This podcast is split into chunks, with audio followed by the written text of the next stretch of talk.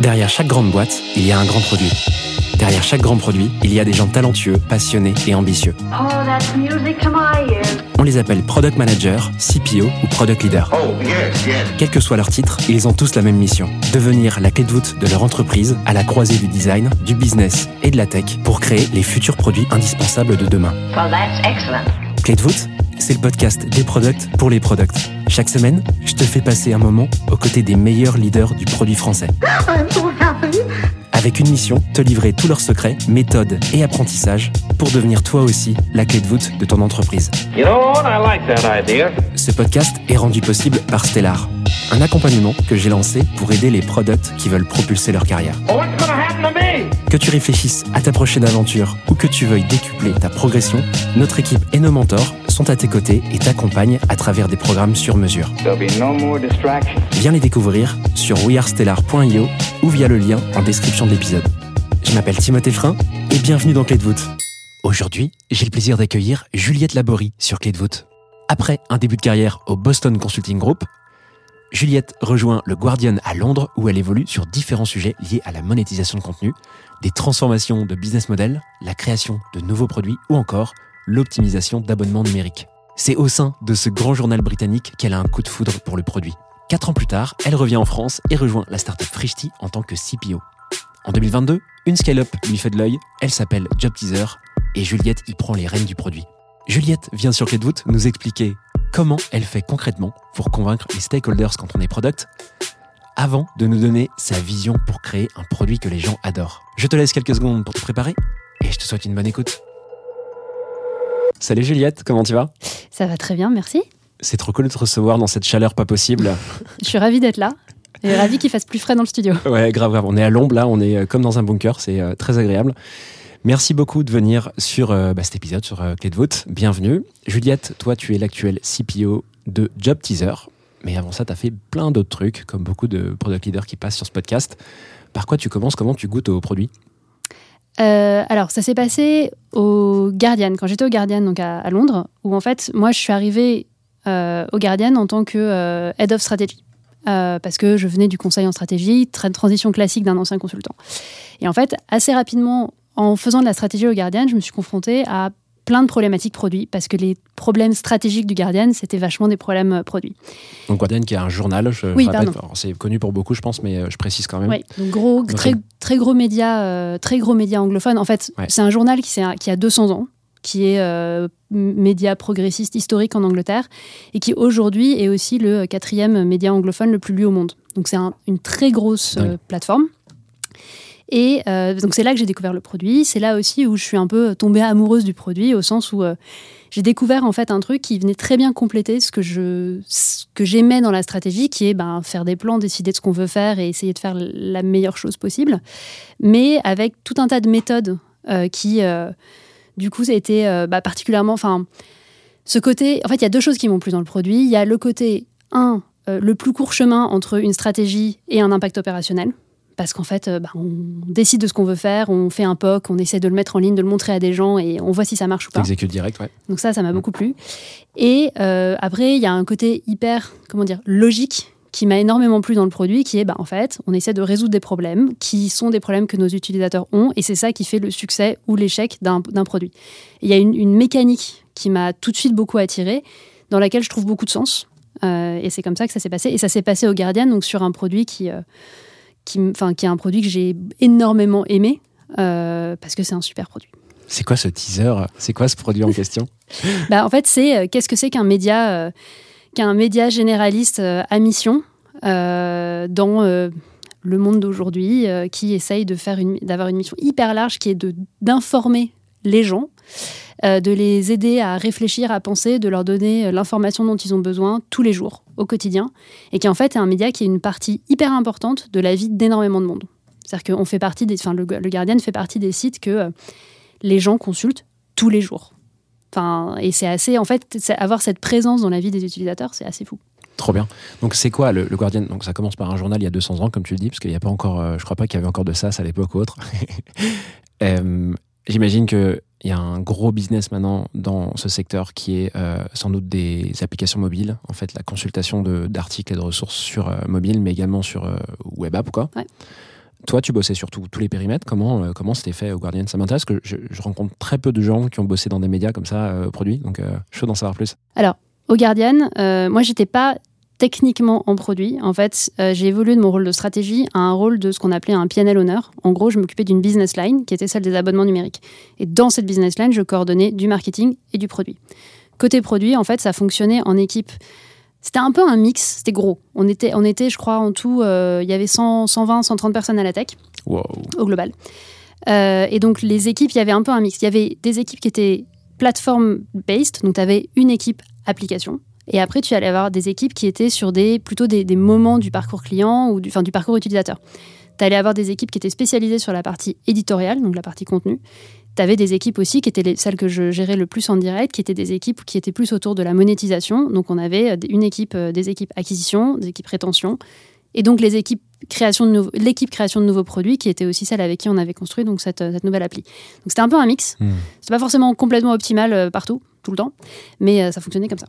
Non, mais c'est beau que, que ces business qui sont super vieux aient réussi euh, cette transition. Tu vois, franchement, euh, même si peut-être que les pratiques sont pas euh, comme dans les bouquins et tout, je trouve ça génial euh, qu'elles aient pu faire ce, ce changement. Tu vois, Bah. ce qui n'est pas le cas de tous les business en vrai. hein. Il y a plein de business qui sont encore à la rue, alors que pourtant ils utilisent de la tech depuis longtemps parce qu'ils ont de la donnée et tout. Tu vois. Donc, En fait, ils ont, ce qui s'est passé au Guardian, c'est qu'il y a eu une équipe qui, pour le coup, était là bien avant que j'arrive, probablement 3-4 ans avant que j'arrive, de, de gens qui, en fait, je pense, attirés par le côté mission, justement, et parce qu'il y a eu un moment où il y a eu un, un CTO qui était assez, euh, assez visionnaire là-dessus, qui a réussi à, en fait, en faire un, bah, à, à prendre un peu l'avant-garde de euh, justement des méthodes agiles, de, euh, de tout ça, à une, époque où dans les médias, c'était pas du tout, Mhm. pas du tout euh, si évident que ça. Et en fait, ils ont mis le truc en place avec justement plein d'imperfections, avec peut-être un côté parfois un peu justement idéologique très très à fond dans le dans, dans, dans le l'agile euh, pur euh, pur jus, mais effectivement, c'est-à-dire que je n'ai moi un des trucs parce que, que j'ai découvert donc euh, tous ces toutes ces méthodos au Guardian et quand je me suis quand j'ai commencé à, explorer un peu l'écosystème média, en fait, je me suis rendu compte que c'était très inhabituel, c'est-à-dire que dans le monde, y a, tu vas avoir le, des médias US qui vont être assez bons là-dessus. Le New York Times, c'est clairement encore un cran en C'est avance. incroyable ce qu'ils font d'ailleurs. C'est hein. hallucinant. Je, je profite euh, d'en parler. Enfin, juste ça, j'ai vu moi de- des, des animations sur des articles, mais d'un niveau technique hallucinant. C'est plus juste des images dans le dans un article papier que tu regardes euh, en numérique. C'est un truc qui est. euh, je me souviens d'un article sur Notre-Dame de Paris quand Ah, ça a était- cramé. cette infographie, elle était dingue. Ou l'infographie, mais tu débarquais dans un espèce d'univers, on, on dirait le journal d'Harry Potter, tu sais, animé. Ouais. euh, j'ai halluciné le niveau technique. Je me suis dit, mais derrière, il y a vraiment une équipe tech solide, quoi. C'est alors nous c'était enfin au Guardian c'était toujours ceux qu'on regardait un peu euh, avec euh, jalousie, envie et en même temps on échangeait aussi beaucoup avec eux donc c'était hyper Trop bien. intéressant. Mais ouais, eux ils sont très très forts. Tu as plein de, des petits médias aussi aux US qui sont assez bons, mais globalement, notamment en Europe, l'écosystème média est assez, euh, comme tu le disais, un peu plus en retard. Je, je- le, le monde, pour le coup, est- a fait quand même d'énormes progrès ces dernières années et j'aime beaucoup leur directrice produit. Euh, mais euh, ouais, ça, ça, c'est un, un monde qui a parfois. Il y a plein de raisons structurelles à ça, enfin, qui sont. euh, c'est des, des organisations qui sont anciennes, qui sont souvent assez grosses, assez lourdes. C'est pas leur cœur de métier, quoi. C'est pas leur cœur de métier et tu as souvent des poids en fait. Enfin, le, le- le- dans un média, et c'est parfaitement normal, le poids de l'éditorial est hyper fort.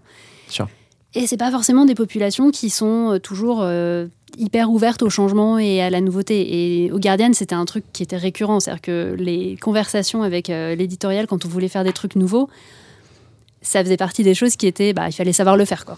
Et c'était pas toujours des grands euh, avocats du changement, mais du coup, quand on arrivait à faire des trucs, souvent c'était des trucs qui étaient vraiment bien, parce qu'il avait vraiment fallu se battre pour le faire. Tu m'étonnes. Bon, ça veut dire qu'il y a du business derrière. hein. Il y a encore des gens à former, il y a encore un peu d'évangélisation et tout. euh, C'est trop cool. Mais Ah oui. il y a aussi des grosses équipes dans le média, alors un peu différents, genre France TV par exemple, où il y a une équipe de tech malade, quoi. Euh, D'ailleurs, qui est pilotée par euh, Anso, euh, mémoire. Mais bref, trop intéressant tout ça. Donc, toi, tu passes combien de temps? 4 ans au Guardian Ouais, de mémoire? Quatre C'est ans, c'est ça. À quel moment tu te dis ce que je fais, c'est du product? Probablement, alors assez, enfin ça a été assez naturel. Après, j'ai mis du temps à me sentir légitime à le faire et à le dire, et ça, c'est arrivé plutôt à la fin, en fait. Ouais.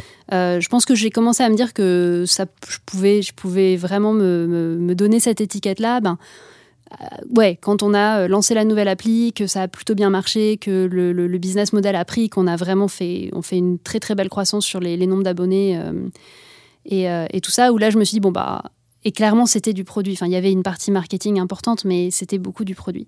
Donc, je me suis donné cette légitimité-là vers la fin, mais en fait, c'est venu. Enfin, ça a vraiment été quelque chose de très naturel. Et c'est pour ça que. euh, c'est pour ça que c'est un peu une évidence en fait, comme évolution de carrière. Euh, c'est parce que euh, ça me paraît. Enfin, ouais, j'ai pas senti un moment où je me suis dit, ok, en fait, il faut que euh, c'est ça que je veux faire. C'est juste, je faisais de la strat parce que j'aimais, bien me dire, bah, qu'est-ce qu'on essaie de faire d'un, enfin voilà, point de vue justement, d'un point de vue stratégique, c'est quoi le plan Et ce qui m'intéresse, c'est d'avoir de l'impact au maximum. Enfin, de et vraiment, c'est une espèce de truc de bah c'est évidemment ça qui permet d'avoir le plus d'impact. C'est le truc le plus généraliste où tu prends en compte le plus d'aspects euh, d'un problème de façon hyper holistique et, et tu vas juste essayer de faire avancer les choses en appliquant, donc encore une fois, des méthodos qui sont. Alors, faut pas. Mais ici, c'est un peu qui sont surtout du bon sens. Ouais, c'était très, très naturel en fait. Bon, et en même temps, il y a plein d'anciens euh, consultants, BCG, Mac et compagnie qui finissent ce produit. hein. Oui, je, je suis pas. Oui, j'ai pas la prétention d'avoir inventé le, Non, inventé je, le je truc. sais, je sais, mais je, comprends quand tu dis euh, il faut faire une transition, c'est venu naturellement. Je me suis pas posé 15 questions, Mm. mais en fait, il y a des traits tellement communs, euh, en tout cas les traits stratégiques d'application de méthodologie, euh, de tu vois jongler avec des sujets qui sont un peu business, tech un peu moins sans doute quand tu es consultant quand même. hein. Euh, c'est peut-être le truc euh, qui fait défaut et pour lequel il faut tu vois ça, approfondir un peu sa connaissance. Ouais. Mais globalement, le reste est hyper hyper ressemblant dans l'état d'esprit. Euh, donc euh, ça, ça a beaucoup de sens de, de le faire. Donc toi, tu fais donc 4 ans chez euh, Au Guardian. Tu reviens en France. Oui. Tu intègres une boîte qui s'appelle Frishti. Tu restes combien de temps là-bas? Un an et demi. Un an et demi. Tu nous en parles un petit peu. Qu'est-ce qui se passe Euh, Qu'est-ce qui fait que tu pars vers la bouffe Euh, que- Alors, euh, en fait, le Frishti, c'était un peu, un peu une histoire de, de coup de cœur à retardement. C'est-à-dire que Frishti, ils se sont lancés quand moi je suis partie en Angleterre et j'avais suivi parce que je connaissais des gens qui connaissaient des gens, qui- enfin qui connaissaient les fondateurs. Et j'avais toujours trouvé cette marque hyper intéressante. Et honnêtement, ça commençait par la bouffe. C'est-à-dire que ce que je trouvais dingue, c'était le bah, tout le tout le, le- le côté ben enfin qualité enfin livrer de la qualité euh, faire euh, des recettes qui euh, qui plaisent qui changent un peu qui sont euh, qui sont top et l'image de la marque était hyper sympa incroyable. Jeune enfin il ouais. y avait un vrai génie derrière Tu retiens vachement le fameux jaune de Frishti. Enfin, c'est Ouais. a un- et j'ai vu il y a deux jours la nouvelle je crois que c'est Wigo Ouais. Enfin, j'ai halluciné. C'est-à-dire que c'est le jaune de Frishti. Ah, c'est Enfin, vrai oui, J'ai oui. pas vu. J'ai vu une, c'est une pub dans un. Il faudrait que je- faudrait que je- j'essaie de te le retrouver, mais. Et tu dis, bon, c'est peut-être. Enfin, l'inspiration, elle est quand même assez claire. Donc, il y a vraiment un truc. Il y avait vraiment un truc et j'aimais bien. Et donc, je les suivais de loin parce que j'étais en Angleterre. Donc, euh, Et il s'est trouvé que euh, au moment où. euh, bah, au moment où on je me suis dit que j'avais que on voulait, je voulais rentrer en France, c'était juste après le Covid, etc. Il s'est trouvé que Frishti cherchait un CPO. Bingo. Et bingo. Et donc, ben, j'ai un peu sauté sur l'occasion. on s'est rencontrés et derrière, en fait, le fil rouge un peu derrière entre le Guardian et Frishti, il y a quand même ce côté euh, impact ou mission, alors qui est qui se manifeste pas du tout de la même manière, mais ouais. derrière Frishti, il y avait l'idée de euh, du bien manger, de euh, permettre aux gens de, ben, de mieux se nourrir dans des environnements urbains où c'est pas toujours évident. Enfin voilà, et c'est ça, ça m'a ça m'a pas mal plu et c'est un truc qui reste important pour moi et que je retrouve aussi chez Job Teaser, c'est que j'ai besoin de ça. J'ai besoin d'un truc où je me dis, ben, on sert, on a un purpose, on sert un impact qui est euh, a priori, on, essaie, on espère positif sur la société. Et donc ça m'a voilà ça plus le côté, euh, je trouvais que c'était une marque qui était euh, qui donnait envie quoi. T'avais envie d'aller aller travailler, d'aller participer à l'aventure. Est-ce que ce, ce que tu as traduit de purpose, alors je l'ai plus du coup en, en français, mais C'est très compliqué à traduire en français. un peu ta mission, tu vois. ouais, c'est la mission. Est-ce que, est que la mission, tu, tu la trouves dans chaque boîte qui t'intéresse un petit peu et tu te dis, ça c'est ma mission, boum, tu vois, c'est Manor Star, je la suis et ça va, ça va me, m'entraîner, me driver pendant toute mon expérience Ou est-ce que vraiment il y a des boîtes où tu te dis, voilà, je, je trouverai jamais une mission euh, Frishti, euh, Guardian, Job Teaser, tu vas nous parler après. Euh, c'est vraiment des boîtes qui ont déjà une mission qui est sortie naturellement et qui est, qui est très raccord avec moi, ce que je suis et ce que je veux faire, tu vois. Oui, c'est un truc qui est vraiment important pour moi. Il y a des boîtes pour lesquelles je pourrais pas ou je voudrais pas travailler parce que je trouve pas ça. Euh, et c'est assez. Enfin, en fait, quand j'y pense, j'ai un peu deux niveaux. C'est-à-dire que pour caricaturer, je pense que dans ton job, tu as besoin d'aimer bien la mécanique quotidienne de ce que tu fais. Parce que sinon, tu t'emmerdes. Euh, mais tu as aussi besoin de l'autre chose qui, bah, justement, les jours où c'est un peu moins marrant, les jours où euh, il y a des trucs pas très drôles à faire, tu dis, bah, je me lève quand même pour quelque chose qui, qui, a, qui sert à quelque chose. Alors, moi, je le trouve dans deux choses. Je le trouve, en fait, dans les équipes. C'est-à-dire que je trouve qu'il y a quelque chose d'extrêmement. En fait, c'est des organisations humaines et je trouve que c'est fascinant d'essayer de faire avancer ben, des équipes qui sont constituées d'êtres humains avec toute leur complexité. Donc ça, c'est un vrai truc de long terme qui me, qui, qui m'aide à, voilà, qui me donne, en- qui me donne envie de me lever le matin, en gros. Mais il y a aussi l'histoire de l'impact, qui est, euh, bah oui, j'ai, euh, enfin voilà, à long terme, on, on sert à un truc qui est un peu plus grand que nous. Toi, tu restes un an et demi euh, chez Frishti en tant que CPO. Comment se fait la transition entre Frishti et Job Teaser? Bah, en fait, euh, c'était un peu un moment. Donc, comme bah, du coup, euh, il y avait eu euh, des changements de direction chez Frishti suite à un, un certain nombre de, enfin, d'un rachat en gros, euh, qui faisait que j'étais justement cette partie impact résonnait moins avec moi. Ouais. En gros, la stratégie de la boîte avait évolué, je me reconnaissais moins dedans. Et donc, j'ai bah, commencé à me mettre à l'écoute du marché, comme on dit. Et j'ai- c'est Job Teaser qui m'a contacté. Et en fait, j'ai trouvé ça hyper intéressant parce que ça, en fait, ça rassemblait plein de choses qui faisaient écho avec euh, des choses que j'avais pu faire et voir au Guardian, des choses que j'avais pu faire et voir chez Frishti. Euh, le tout dans une boîte qui est hyper. euh, qui est assez installée, c'est-à-dire que c'est une scale-up, c'est une boîte qui a 15 ans, qui, est, euh, qui, Ouais, a, qui a quand même une, une vraie, une vraie stabilité, une vraie assise, des fondateurs qui sont incroyablement bienveillants et, et, et très attachants. Et, euh, et du coup, ben voilà, c'est comme ça que j'ai, enfin, et qui m'ont donc euh, pa- parlé du projet, de là où ils en étaient, de là où la boîte en est. C'est un moment qui est super intéressant. Et donc du coup, euh, c'est comme ça que j'ai, décidé de, de sauter le pas. Plus ce truc de, ben, en fait, c'est une mission qui est hyper, enfin, hyper motivante. Enfin, te dire. En plus, ça parle à plein de gens. Ce côté. Là tu nous racontes justement ce que voilà. c'est Job Teaser. Je pense que tout le monde. Alors, les gens qui sortent d'études doivent, doivent doivent se rappeler, mais un peu ce que c'est, mais peut-être pas tout le monde. Job Teaser, en fait, c'est une plateforme qui connecte les étudiants et les jeunes talents avec euh, des employeurs potentiels. Mhm. Donc, on est, on est en- au cœur du truc. Tu vas avoir un job board de, euh, d'offres de euh, stage, alternance, premier emploi. Là, on fait ça, en fait, en euh, fournissant aux écoles des sites, de, des sites carrières en marque grise, en gros, Mhm. en co-branded. Pour tes clients, c'est les écoles. Nos clients, non, nos clients, c'est les recruteurs. Euh, les écoles, en fait, on leur fournit le service carrière un peu clé en main, entre guillemets, euh, en échange de l'accès à l'audience. Donc la grosse spécificité de ce produit, alors moi ça me fait trop rire cette boîte parce que j'adore un truc en produit. Je sais pas si vous imaginez qu'il faut, il y, a- il y a des gens qui vendent un produit avec un seul client, un seul utilisateur, avec un alignement entre l'acheteur et l'utilisateur. En gros, la personne qui achète, c'est la même qui l'utilise. Oui. Vous, vous avez trois utilisateurs, les étudiants qui consultent les offres, les écoles qui s'intègrent à votre job board et vos entreprises qui euh, payent pour euh, bah, en fait, mettre à dispo leurs offres, diffuser leurs offres. Donc tu as trois utilisateurs, un bailleur. Exactement. Démerdez-vous. C'est exactement ça. C'est trop intéressant. Euh, ouais, c'est hyper en intéressant. En fait, la- justement, la mécanique, donc pour le coup, la mécanique quotidienne, les problèmes auxquels on fait face sont parfois ridiculement compliqués, mais en même temps, du coup, c'est c'est vraiment fascinant et surtout, c'est extrêmement puissant. En fait, là, récemment, parce que c'est des, questions qu'on te pose assez souvent quand tu du produit, on te demande, mais c'est quoi ton produit en fait? Et c'est une question que, je- à chaque fois, je trouve horrible. À chaque fois, je me retrouve. C'est bête, tu pourrais te penser que j'ai j'ai une réponse toute prête. Mais en fait, c'est tellement complexe et protéiforme que c'est pas si évident. Et en fait, la, la dernière réponse que j'ai trouvée et que je, qui je pense est la bonne, c'est qu'en fait, notre produit, c'est un écosystème. Au sens vraiment. Donc, on a, comme tu dis, ces trois, ces trois personas qu'on doit servir. Et notre force, notre valeur ajoutée, c'est de pouvoir faire des connexions pertinentes entre toutes ces personas. Donc, je suis un étudiant qui recherche un stage dans tel endroit, dans tel type de spécialité, parce que mon master est euh, X ou Y, mais du coup, je, vais être intéressé par tel recruteur qui sait que mon école existe à cet endroit-là, et donc il va aller chercher. Enfin, il y a vraiment une valeur énorme à créer en connectant ces acteurs dans un monde où en fait, il faut se rappeler donc ce, que, qui est notre audience côté étudiant. Donc, c'est des, étudiants qui ont donc entre 19 et 25 ans, Mmh. Qui sont, et je pense qu'on est beaucoup à se reconnaître là-dedans, qui sont en fait un peu perdus parce que le monde du travail c'est quand même super compliqué. Mmh. C'est pas un truc où on te donne les clés comme ça, on te les donne pas à l'école. Alors du coup, c'est un monde aussi de d'inégalité extrêmement forte. Donc si tu as le capital social, si tu as la famille derrière, c'est marrant, mais ça se passe quand même de façon beaucoup plus facile que si t'as pas tout ça. Ah, c'est évident. ouais. Et nous, en fait, bah, justement, notre rôle et notre mission, c'est d'essayer de d'aplanir ça un petit peu en, bah, en donnant plus de clés et en les aidant à trouver ce qui va leur convenir à un moment dans leur carrière et en étant le partenaire qui va, euh, qui va leur permettre de trouver leur, leur chemin là-dedans. Et c'est génial parce que c'est un vrai gros problème compliqué, parce que c'est pas, pas facile et parce que, en fait, c'est un, des trucs qu'on se dit assez souvent dans l'équipe, mais notre audience, elle est extrêmement difficile à capter. Enfin, un étudiant de 19 ans à qui tu dis, euh, euh, est-ce que tu veux consulter des ressources sur l'orientation et sur la meilleure façon de, de trouver ton chemin? Alors, s'il est à trois semaines de devoir trouver son stage, il va te dire oui.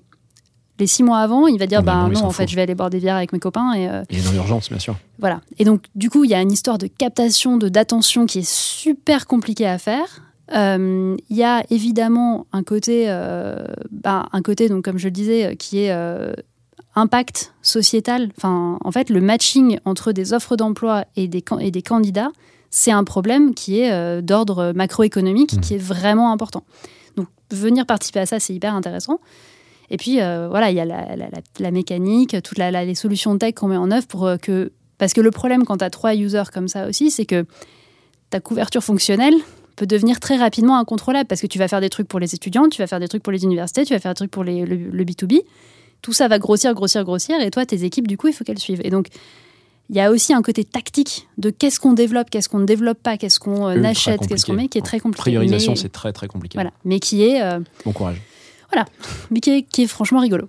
C'est c'est hyper intéressant. Elle ressemble à quoi l'équipe produit et tech aujourd'hui chez Job Teaser en termes de. Peut-être si tu me donnais un peu un, un ordre d'idée de la taille, puis de l'orga, comment Ouais. c'est découpé, quoi. Mm. Alors, on a trois tribes Ouais. euh, qui sont, bah, surprise, le B2C, le B2B, les universités. Vous l'avez découpé par euh, persona, finalement. persona. Par user. Euh, par persona, ce qui nous semble. euh, c'est c'est une réorg qu'on a faite. En fait, moi, je suis arrivée chez Job Teaser il y a 10 mois. Le CTO est arrivé 6 mois avant moi. Hmm. Donc, ensemble, on a travaillé pour faire une réorg quasiment lor- lorsque je suis, lorsque je suis arrivée. Et bah, l'idée, c'était effectivement de ramener du focus. C'est-à-dire qu'avant, on avait notamment une tribe qui couvrait à la fois les users B2C et B2B. Et en fait, le constat qu'on faisait, c'est que personne n'arrivait à vraiment se concentrer à fond sur un des utilisateurs. Donc, on a décidé de simplifier, de simplifier. Donc, de passer en trois tribes qui sont plus petites, plus resserrées, et qui, du coup, peuvent être à fond sur... euh, ça, ça implique quand même qu'elles doivent se parler tout le temps, Mm. parce que, évidemment, tout est connecté. Mais, euh, donc, on a trois tribes. En termes de nombre de squads, on en a une dizaine euh, qui sont donc répartis entre, euh, entre les trois. L'idée, donc ce qu'on essaie de faire, c'est de mettre en place un modèle vraiment d'impact teams, donc, donc d'équipes qui n'ont pas forcément un périmètre fonctionnel défini, mais qui, ont plutôt, qui vont plutôt aller agir sur des missions, des outcomes, des choses qu'on va aller chercher à mettre en œuvre. La réalité, c'est qu'il faut évidemment combiner ça avec une basique des, des problématiques autour de la maintenance, euh, qui est quand ça s'est cassé, qui est-ce qui s'occupe de le réparer. Donc on a quand même Mm. un peu les deux, c'est-à-dire que tu vas avoir un scope impact qui est plus la partie euh, OKR, euh, build, qu'est-ce qu'on va, euh, c'est quoi notre stratégie, et un parti, un- une répartition un peu plus fonctionnelle de, euh, ok, ben moi je suis honneur de ce, de ce bout-là ou de ce bout-là parce qu'il faut bien que quelqu'un le répare quand c'est cassé. Ok. Hyper Voilà. Et en tout, en termes de de nombre, on est, on doit être à peu près euh, 90 en tout, comptant tech et produit. clair. Product tech, juste product. Et juste product, alors euh, juste product, on va être une, euh, enfin product et design, Ouais, on va être design. une euh, une vingtaine Ouais. grosso modo. Et en fait, j'ai aussi dans mon périmètre, j'ai aussi l'équipe data euh, et la partie product marketing. Hyper cool. Et tout ça confondu, du coup? Et tout ça confondu, ça fait euh, 40, euh, entre 40 et 50 personnes. Commence à faire une belle équipe. hein. Ça fait Mais- pas mal de monde, ouais. Gros ratio au produit, par contre, euh, VS la tech. Par Oui. contre. Ouais. Euh, qui est un, effectivement qui est un, un sujet. Euh, C'est-à-dire que on avait, qui est pareil, un truc un peu en train de, Ouais, d'évoluer. Euh, C'est-à-dire qu'on avait un setup qui était, euh, notamment, on avait un setup avec des product managers et des associés de product managers dans chacune des squads, euh, qui est quelque chose qui, alors, rendait plein de services et avait plein d'utilités, notamment un côté un peu formation aussi des, euh, des futurs PM. Donc, il y avait un côté petit, euh, Mm. Comment dire, euh, un peu école de, école de PM qui était assez, assez chouette, mais qui crée effectivement un peu un, un déséquilibre et euh, sur lequel on est en train de, en fait, on est en train de, de bouger le curseur Mm. euh, vers un monde où on n'a pas forcément ça systématiquement. Ouais. Et plutôt, euh, on va avoir des associés de product managers, mais plutôt au niveau des tribes. Ok, hyper intéressant. Un associé par tribe. Ouais. Ok, super cool. Bon, bah écoute, on sait un peu mieux ce que tu fais maintenant. On voit un peu mieux qui t'es. Je te propose qu'on passe à la deuxième partie de l'épisode. Est-ce que t'es prête? Je suis prête. Allez, c'est parti. J'interromps l'échange 10 secondes pour te dire de ne pas oublier de noter Clé de voûte 5 étoiles sur Spotify, Apple Podcast ou la plateforme de ton choix. En faisant ça, tu m'aides à faire connaître le podcast au plus grand nombre. On reprend l'échange. Allez, c'est parti pour cette deuxième partie. Justement, on va parler d'un challenge organisationnel ou en tout cas un challenge lié à euh, bah, ta fonction de ton rôle de, euh, CPO. De quoi tu veux nous parler aujourd'hui, Juliette? Alors, euh, j'ai longuement, longuement hésité euh, dans, dans ce qu'on a peut-être discuté ensemble de. Jusqu'au bout. hein. Sur quoi Ouais, sur Oui, jusqu'au bout. Tu, tu une de mes, un de mes grands points, c'est que j'ai tendance à faire les choses un peu à la dernière minute. C'est pas grave. Euh, je, euh, bah, oui, donc après de longues hésitations, le, je pense qu'un des trucs sur lesquels finalement je, je- je peux apporter euh, quelque chose, c'est euh, cette notion de comment est-ce qu'on convainc et on emmène avec soi. euh, alors les stakeholders, qui est un mot que je déteste, donc il faudrait vraiment que je trouve un meilleur marrant, il y a plein de gens qui détestent ce mot. J'en parlais avec Amandine de Back Market, pareil. Elle peut pas voir ce mot. Ah bah, Elle parle de. euh, zut. de- euh, je, je me souviens plus du mot, pardon. Mais euh, elle a un autre mot en tête. Bah, c'est bien, c'est bien, parce que c'est un truc que je me dis à chaque fois. Je, je- en plus, je l'emploie souvent et à chaque fois, je me dis putain, vraiment, c'est, ça, ça m'énerve parce que ça, ça, ça donne exactement l'idée qui, je pense, est la mauvaise idée, à savoir que c'est des gens qui sont passifs à côté, que tu mets dans un coin euh, et qui regardent ce qui se passe.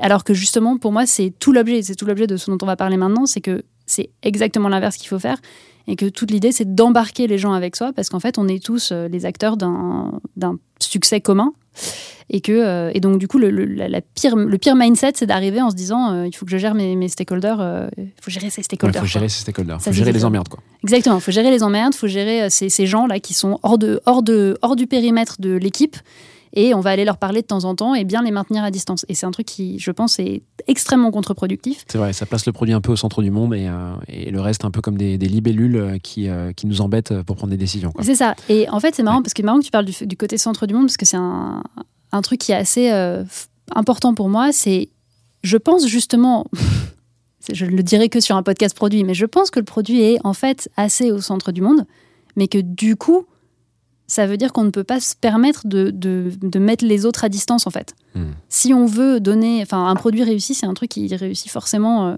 avec le reste. Et donc, enfin, on peut pas tout avoir. On peut pas être, être au centre du monde et en plus être exclusif et dire qu'on c'est nous qui décidons tout seul. Enfin, ça n'a ça n'a pas de sens. Mais c'est là-dessus qu'on aurait dû faire le podcast. euh, je sais pas pourquoi tu voulais faire notre sujet. Bah, en fait, tu vas voir que c'est extrêmement lié. C'est lié, euh, j'imagine bien. Bon, écoute, hyper intéressant en tout cas. Donc, quand tu dis stakeholders, appelons-les ce que tu veux, les copains, les amis, euh, comme tu veux. Euh, Est-ce que tu peux nous citer un peu euh, qui t'as en tête? C'est qui, euh, typiquement? Bah, ça va être. alors, en fait, ça va être beaucoup de gens. Hmm. Ça va être tous les gens qui ne sont. Alors, on va dire qui sont internes à l'entreprise euh, et qui ont un intérêt euh, ou un rôle à jouer dans le succès de notre produit, de la mission qu'on s'est donnée. Ok, Euh, hyper clair. voilà.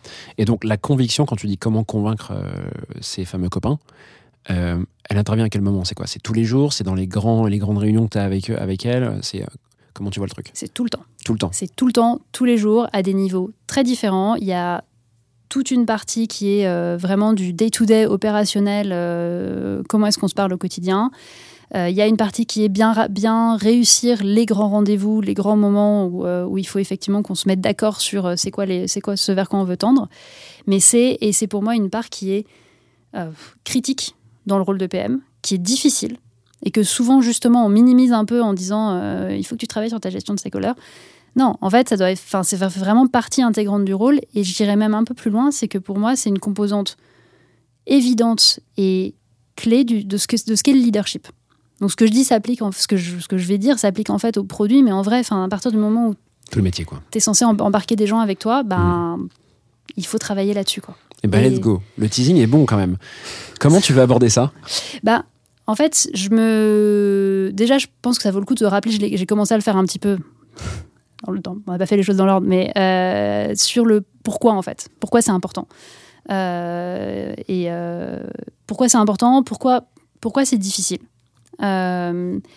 Et ensuite, bah, voir un peu comment. Et alors là-dessus, j'ai pas, euh, j'ai pas une méthodo euh, toute, euh, toute bien faite qui sort avec un acronyme. Et, voilà, c'est plutôt des, des learnings, des, un peu des trucs clés dont on a besoin, qui n'ont pas la prétention d'être un, framework fini, mais qui au moins voilà, sont moi mes, mes apprentissages. Et en fait, c'est vraiment aussi là où j'en suis dans, dans ma carrière, dans mon parcours, un des trucs où je me dis, bah, si je regarde en arrière, finalement, c'est une des choses qui, sur lesquelles j'ai le plus travaillé, c'est une des choses qui m'a le plus aidé.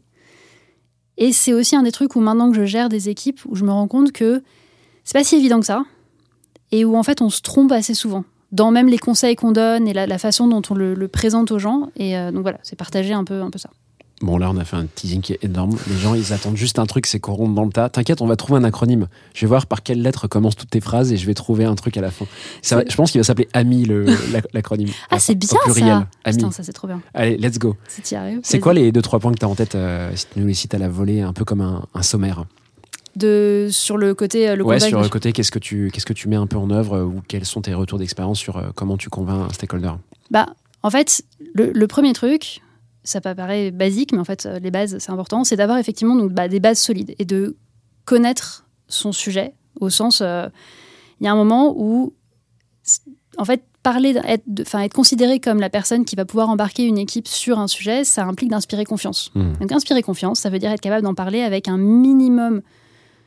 Alors, on peut dire soit d'autorité, du coup j'ai mes faits, j'ai bien étudié le sujet, je suis claire sur ce que je sais. Si je n'ai pas ça, parce qu'en fait c'est un nouveau sujet, parce qu'en fait j'en sais rien pour le moment et on commence juste, être franc et transparent là-dessus.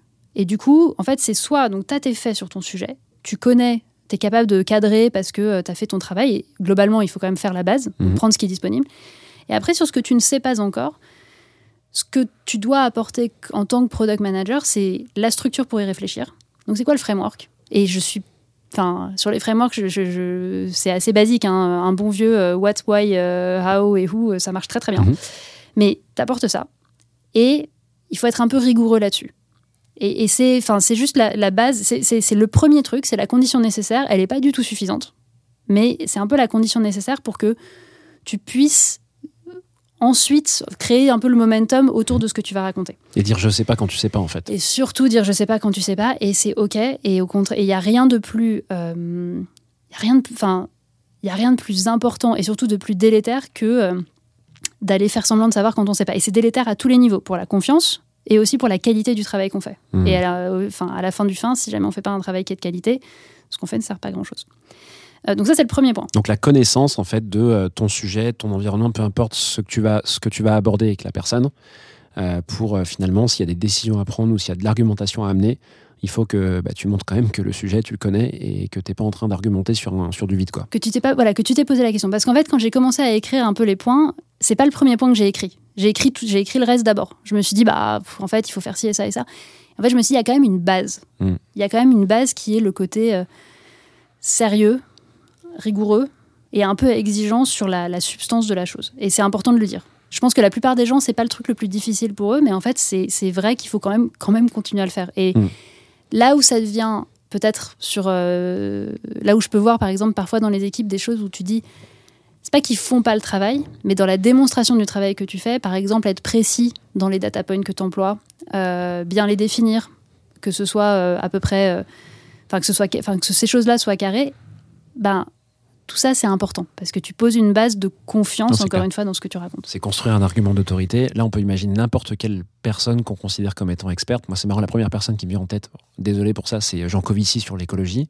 Qu'on aime ou pas la personne, quand il est en- moi, j'aimerais pas l'avoir en face de moi sur de l'écologie. Je, je pense que le gars, il est imprenable euh, sur plein de sujets. Je sais pas à nouveau ce qu'il si ce qu'il dit est vrai, j'en sais rien.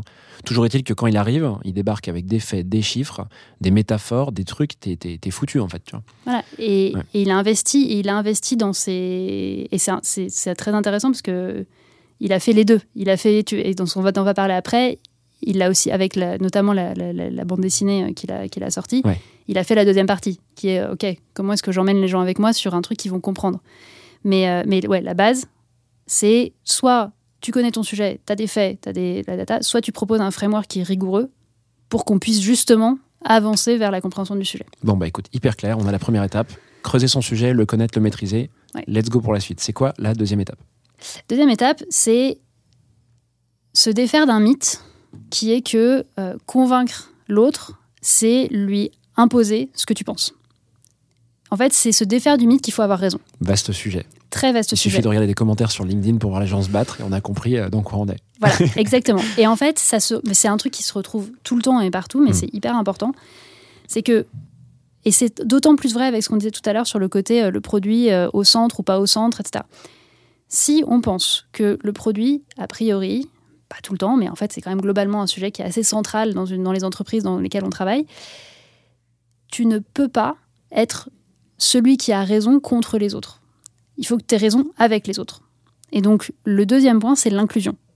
C'est-à-dire qu'une fois que tu as posé les bases de euh, bah voilà comment je propose qu'on structure le truc ensemble, euh, voilà les data points qui me semblent importants, etc., il faut écouter les autres. Et il faut les inclure dans, ce que tu vas dans l'histoire que tu vas raconter, que tu vas écrire, en fait. Enfin, il y, a- un peu un mythe autour du produit euh, qui a été assez porté dans les années 2000, du product manager un peu visionnaire euh, qui euh, avait, qui a craqué le truc et qui a tout compris. Voilà. Je pense que c'est un mythe. Et je pense que c'est un mythe qui est un peu toxique en plus. Parce qu'en fait, ça peut arriver qu'on ait un coup de génie. hein. Parfois, on a eu raison contre tous et waouh, c'était génial. Je pense que ça arrive une fois, deux fois, trois fois dans une carrière, peut-être cinq fois si t'es Steve Jobs. Ça arrive pas si souvent que ça. En fait, ce qui fait les très grands product managers pour moi, c'est ceux qui sont capables de Ok, j'ai posé mon sujet, je l'ai structuré, j'ai fait mon taf, j'ai- sorti mes datas, et maintenant je vais écouter tout ce qui vient d'autour de moi. Et l'histoire qu'on va construire, on va la construire tous ensemble pour trouver la meilleure solution, le truc qui va, qui va marcher le mieux. Et cette histoire, pendant qu'on va la construire, on va savoir la faire bouger et la faire adapter. Et il est très possible que mon idée initiale, mon hypothèse de travail, parce que j'aime bien travailler avec des hypothèses de travail, avec des hypothèses de travail, en fait, elle va changer. Hmm. Et c'est OK. Et ce sera pas un échec. Je Même sais si que ça diverge, une personne diverge complètement, tu vas essayer de te poser dessus, d'inclure son opinion et de, et de l'embarquer en fait euh, Bah. en, en- je sais pas, en communiquant, en modifiant un petit peu la solution, enfin l'argumentation que tu avais prévue. Alors, en fait, du coup, ce qui est important, et c'est là où la première étape est importante, c'est que si tu as posé le bon framework de euh, pourquoi on est là, c'est quoi les conditions de succès, comment on saura qu'on a réussi, et qu'est-ce qu'on essaye de faire ensemble, c'est pas pour dire que la divergence ne va pas exister, elle existe, mais il y a quand même plein de choses que tu vas Mhm. réussir à faire rentrer dans un cadre. Et ce Bien sera pas forcément euh, dire à, à la personne qui est pas du tout d'accord, euh, ok, on va faire ce que tu veux, ou on va te donner une petite miette ou quoi. Non, c'est dire, écoute, je comprends ce que tu dis, ton opinion, elle est hyper valable, Mm. etc. En revanche, avec ce qu'on s'est dit au début sur euh, le, les ressources qu'on est, prêt à, qu'on est prêt à mettre là-dessus, euh, sur euh, les résultats qu'on voit, j'ai du mal à voir comment ça peut rentrer. Et il Mm. y a des gens avec qui ça va pas marcher. Mais en fait, globalement, enfin, je pense que dans 80% des situations, tu arrives à trouver un truc. Si tu te rapportes aux faits, en fait, euh, tu, tu- tu parviens à trouver une décision Tu- qui est quand même euh, qui va moins loin que si tu arrivais avec une base très fragile et que euh, vous étiez déjà pas d'accord de base sur, sur, sur des faits, sur de la connaissance d'un sujet. C'est qu'en fait, il faut essayer de retourner à un truc commun. Le truc commun qu'on peut avoir au début, c'est les faits. Hyper clair.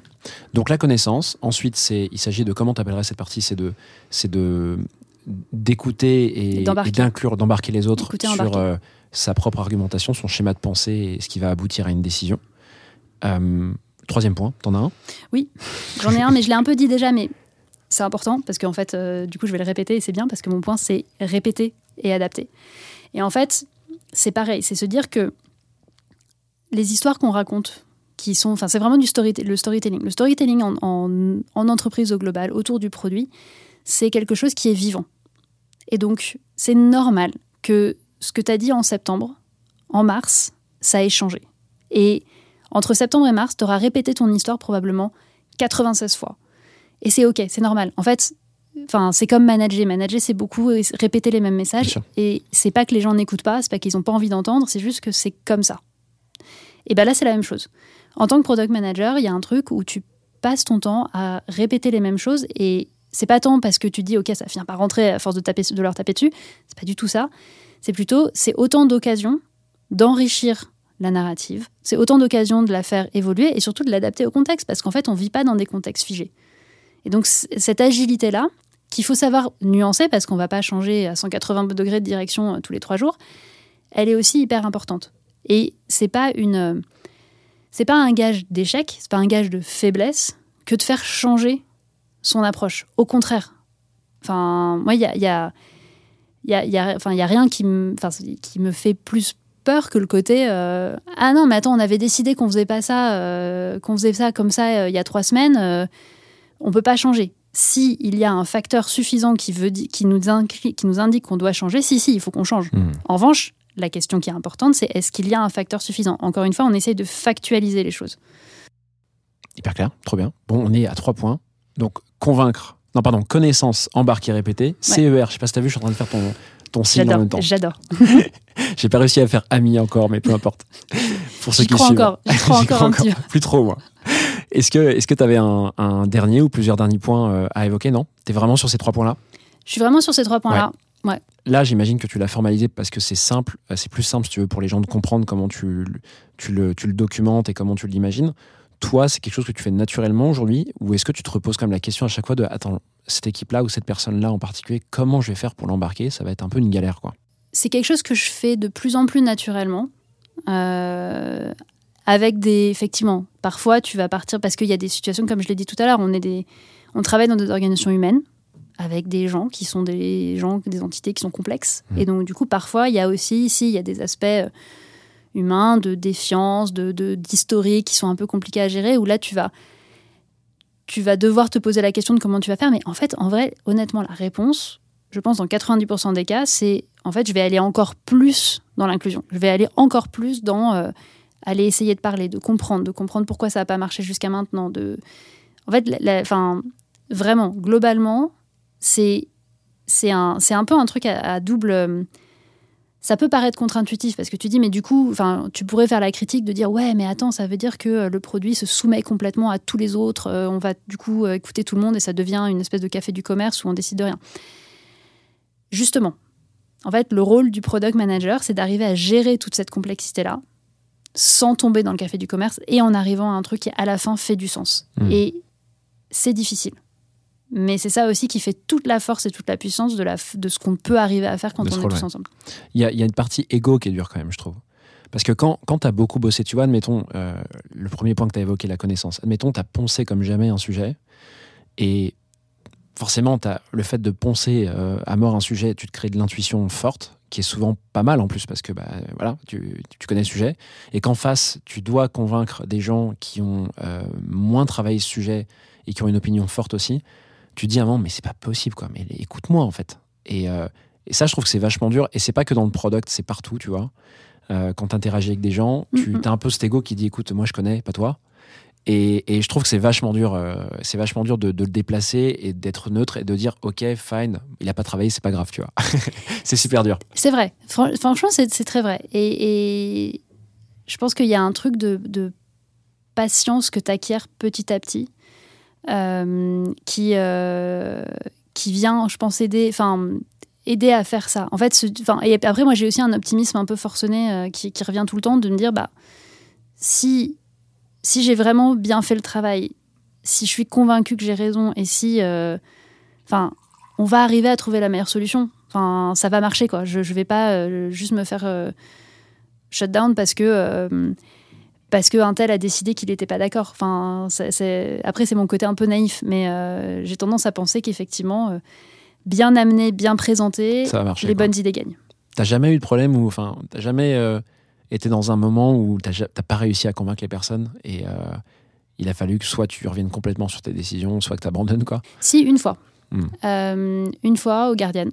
Euh, on avait pris une décision, euh, qu'on avait commencé à travailler vraiment euh, en profondeur, et il y a eu une situation compliquée de changement de leadership, mais de la boîte entière. C'est-à-dire qu'on a une nouvelle CEO qui est arrivée, il y a eu des jeux politiques qui sont mis en place, et à ce moment-là, c'était bien au-dessus de moi, qui ont fait que euh, l'idée a été, euh, le projet a été, euh, a été mis de côté, et effectivement, c'était une erreur. Enfin, je reste convaincue que c'était une erreur stratégique, que je n'ai à aucun moment pu défendre sur le fond ce qu'on essayait de faire, et que les dés étaient pipés de toute façon, et que c'était euh, c'était mort d'avance. Et effectivement, c'était pas très agréable comme moment. J'ai pas, j'ai pas adoré ce, ce moment, et, euh, mais c'était euh, c'était une fois sur euh, bah, une, bah, pas une- pas une carrière extraordinairement longue, Non, mais, mais bon, sur une quelques carrière. années quand même quoi. Ouais. Et, euh, et l'autre chose, c'est qu'en fait, j'en ai appris des choses aussi. C'est-à-dire que dans ma gestion, dans ma gestion de mon univers de gens à convaincre et de gens à gérer, bah, rétrospectivement, je me suis dit ouais, il y a un moment où j'ai perdu euh, telle personne et j'ai perdu telle personne et j'ai Mhm. pas voulu le voir parce que je pensais qu'on était trop engagé dans le projet pour qu'il fasse ça. Et j'ai été, été naïve. Donc ça m'a aussi appris à être. euh, il faut, faut garder un œil sur l'aspect humain. Bien sûr. Il faut garder un œil sur l'aspect humain. Mais encore une fois, euh, je pense que c'est. Il faut, le- faut le garder en tête. Et après, la, la meilleure façon qu'on a de s'en sortir, c'est d'essayer, effectivement, encore une fois, de retourner au, au fait et au pourquoi.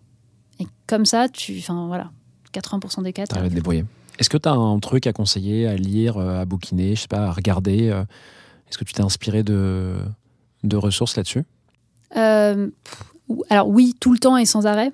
Euh, en fait, c'est lié pour moi. Alors, je vais pas donner un conseil de, un conseil de lecture Mhm. ou un truc, mais je pense que ça vaut, enfin, ça vaut le coup de regarder les gens qui sont bons pour raconter des histoires. Hmm. Donc c'est quoi? ce- C'est des vidéos de, gens qui, qui savent convaincre, qui sont Des gens qui savent convaincre. Alors, ça peut être dans notre univers, hein, le business, des, Mm. très, des, des grands euh, product managers, des gens qui, ou des, des CEO qui sont très bons pour raconter Ouais. des histoires.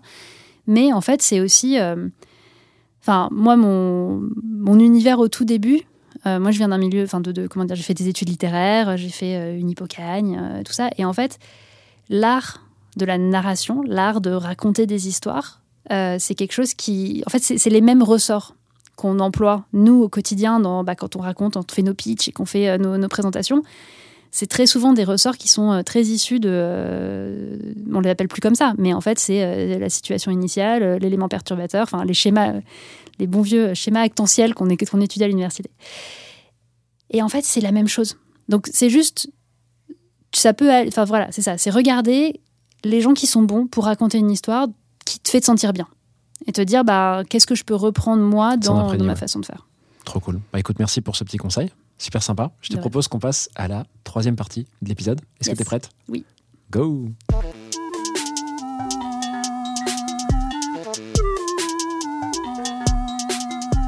C'est parti pour cette troisième partie de l'épisode. On va euh, bah, parler, euh, je vais te laisser parler d'un sujet euh, ouvert pour le coup, que tu as choisi.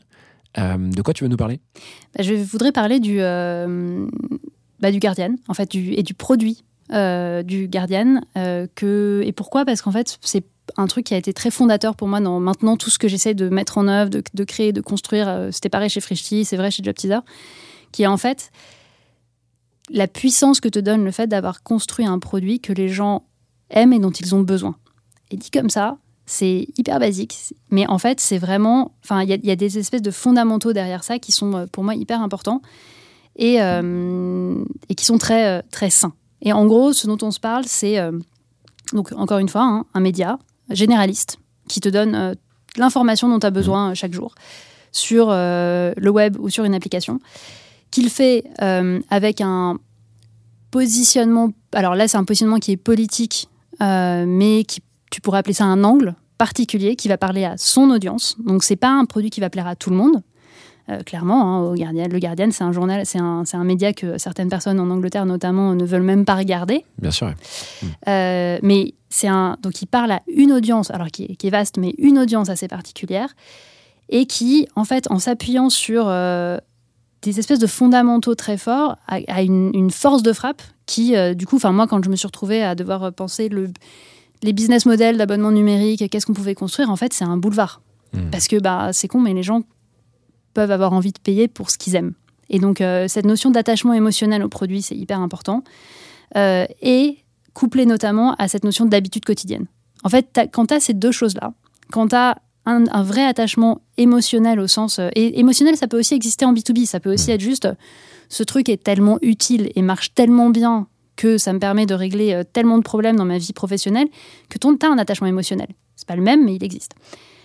Couplé à donc cette notion d'habitude, je vais utiliser ce truc tous les jours et du coup j'ai pas besoin d'y penser, j'ai même pas tant besoin. Alors on essayait de le, le- le rappeler, on avait du CRM, on avait des choses comme ça, mais en vrai, quand tu deviens une vraie plateforme de destination, donc les gens, euh, je sais pas si, si tu fais ça, mais moi je le fais. Enfin, quand euh, quand je fais une pause au bureau, j'ai trois sites d'information que j'ouvre et je vais aller regarder ce qui se passe. Enfin, d'un point de vue euh, trafic, d'un point de vue engagement utilisateur, c'est génial C'est assez dingue. parce que personne n'a besoin de me le rappeler. Comment tu mesures que le produit est adoré? Par exemple, pourquoi, comment tu sais que le Guardian, euh, c'est un produit que les gens adorent? C'est un NPS ou c'est autre chose, quoi, tu vois? Alors, c'est des chiffres, c'est des chiffres d'audience, Ouais. c'est des chiffres de trafic, c'est des chiffres de euh, répétition, de repeat et frequency, enfin de, de gens qui viennent 10 fois par jour, 15 10 fois, fois, par jour. 10 fois par jour, 15 fois par jour, euh, pendant euh, un quart d'heure à chaque fois. Enfin, tu as, la data derrière et la data est très importante parce qu'en fait, c'est toute le- le- la beauté du. C'est qu'on est parti d'une base où tu as du contenu qui est de haute qualité parce que c'est un contenu euh, éditorial dans lequel il y a beaucoup d'investissement. Enfin, il faut voir que la, la rédaction du Guardian, c'est euh, 700 personnes. Waouh. Donc, et parmi les plus grands journalistes que tu vas avoir euh, probablement sur Terre. Euh, donc tu couples cette qualité de contenu euh, de base, cette mission très claire avec euh, une vraie ligne éditoriale, un truc où on n'est pas là pour... euh, Enfin, il y a aussi un côté on se prend très au sérieux, mais on n'est on pas là pour... pour faire du, de la news qui n'a pas d'importance. On est là pour, enfin, clairement, on est là pour sauver le monde. Je, cari- je caricature un peu, mais il y a un peu de ça. Donc, ça, c'est très très fort, couplé à en fait la, feedback loop que tu peux avoir parce que bah, tu es en ligne, donc tu as toute la data qui revient sur, ok, en fait, qu'est-ce qu'ils ont lu, sur quoi ils sont restés, euh, qu'est-ce qui, a- qu'est-ce qui a fait du... Et parfois, tu as des surprises. Parfois, tu vas avoir un article de euh, truc que tu mets 20 minutes à lire, donc tu te disais sur un sujet hyper obscur. Enfin, j'ai des, souvenirs de, de long read sur. euh, donc, les long reads, c'est les, formats très très loin.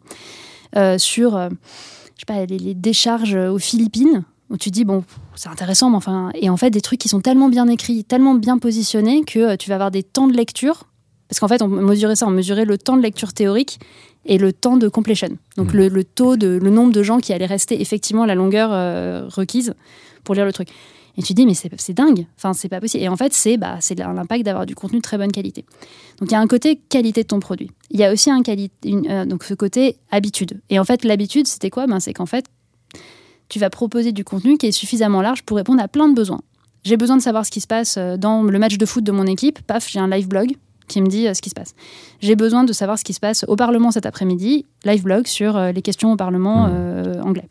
J'ai besoin de trouver un resto sur où je vais aller avec mes potes ce week-end. Boum, on a des critiques de resto. Et en fait, tu couvres un panel de besoins qui font que tu deviens bah, cette destination Du repeat, quoi. du repeat. Mais donc, ce que tu es en train de me dire, c'est que pour créer un produit que les gens adorent, tu peux imaginer bosser sur ces deux variables qui sont l'habitude et le. Bah, zut, j'ai le mot qui est parti. L'attachement. L'attachement, voilà, c'est ça. Ouais.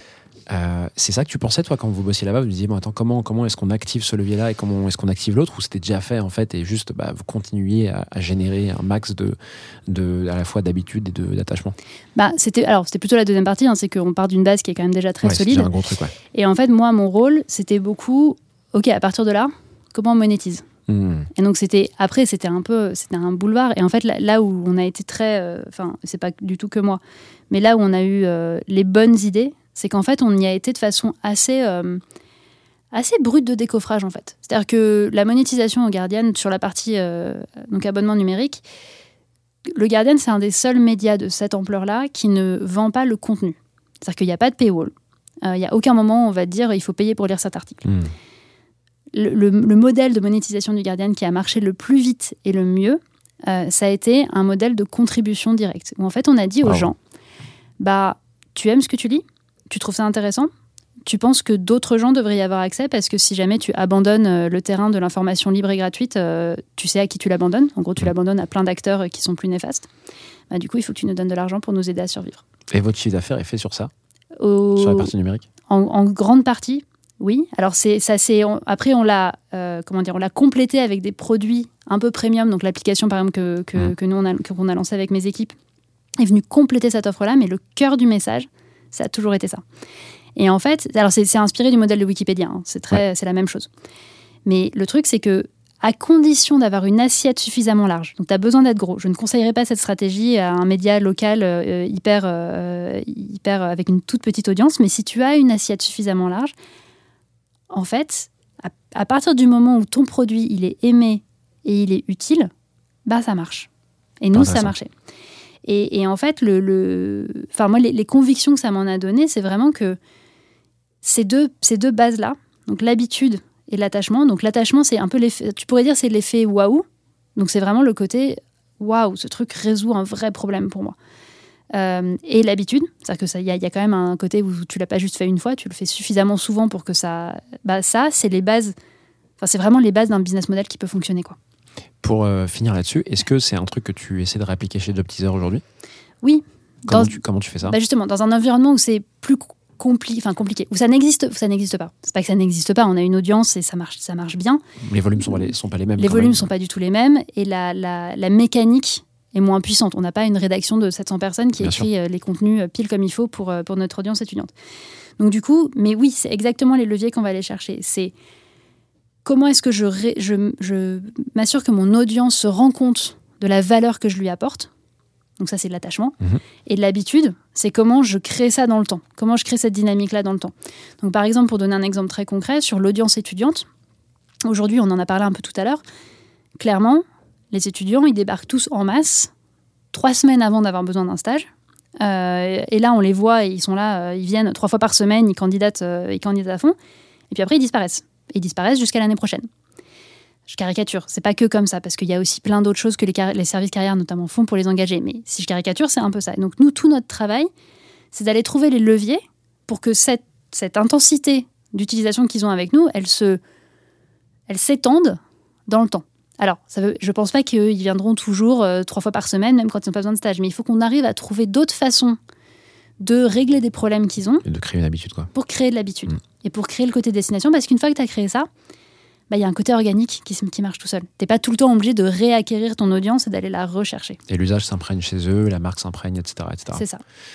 Trop bien. Bah écoute, merci beaucoup. J'ai euh, appris un truc là, je t'avoue. euh, j'aime beaucoup, euh, j'aime beaucoup ce truc. Je vais, je vais voir les produits différemment maintenant. Je pensais à WhatsApp pendant que tu me parlais. Je me disais, mais l'habitude, bon, elle est très claire. En fait, tu passes, euh, tu vois, tu Ah oui. passes ton temps. Pourtant, le produit a pas bougé depuis 15 ans, mais Non, mais ça, ré- ça résout un problème hyper simple, ouais, c'est clair. hyper basique. C'est communiquer de manière facile avec Ouais. des gens. C'est incroyable d'ailleurs cette appli. Je pourrais en parler des heures. Ouais, mais la, c'est- au fond, c'est assez. Ça a l'air facile comme ça. Ouais, ouais, ouais, mais c'est pas si facile. Non. Quand même. je te propose, Juliette, qu'on passe à la dernière partie du podcast qui s'appelle les questions flash. Yes. Donc, je vais te poser quatre questions et puis bah, tu vas y répondre le plus rapidement possible. Ok. T'es prête? Prête. Comment est-ce que tu apprends et progresses dans ton quotidien? En me remettant en question tout le temps. En fait, c'est un. Je pense que c'est un peu un. Probablement un super pouvoir et une super faiblesse. Euh, c'est que c'est très facile de me faire douter, mais c'est du coup, je, je suis toujours ouverte à changer, à faire évoluer mes opinions et à apprendre. Qu'est-ce qui t'énerve le plus dans l'écosystème produit? L'obsession des frameworks et euh, des, euh, des process, et quand on focalise tout là-dessus et qu'on dit ah j'ai un nouvel acronyme qui va du coup nous sauver. En fait, je, je- là-dessus je suis assez. Pourtant, c'est important d'avoir la structure, mais justement, en fait, un process appliqué sans réfléchir, ça sert à rien. Dommage, j'en ai inventé un, c'est le oui, je CER. sais. Quel conseil donnes-tu à TPM pour progresser?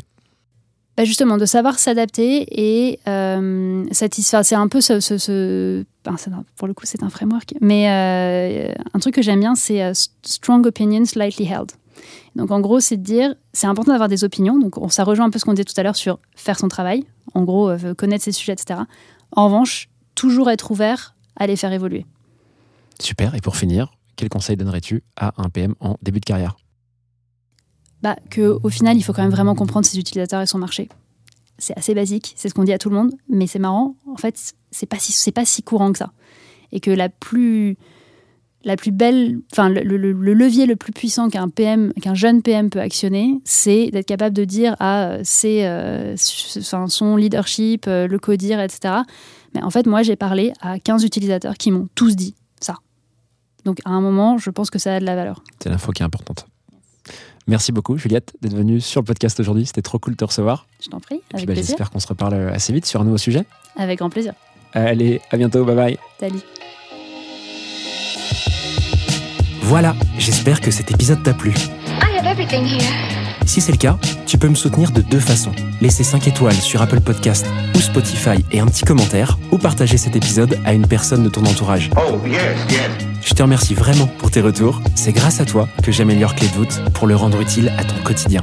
Darling, this trip's an inspiration. N'oublie pas, si tu réfléchis à ta prochaine aventure ou à décupler ta progression, nous avons l'accompagnement qu'il te faut sur wearestellar.io. Well, that's excellent. Je te donne rendez-vous la semaine prochaine pour un tout nouvel épisode riche en contenu actionnable. À très vite I'm so happy.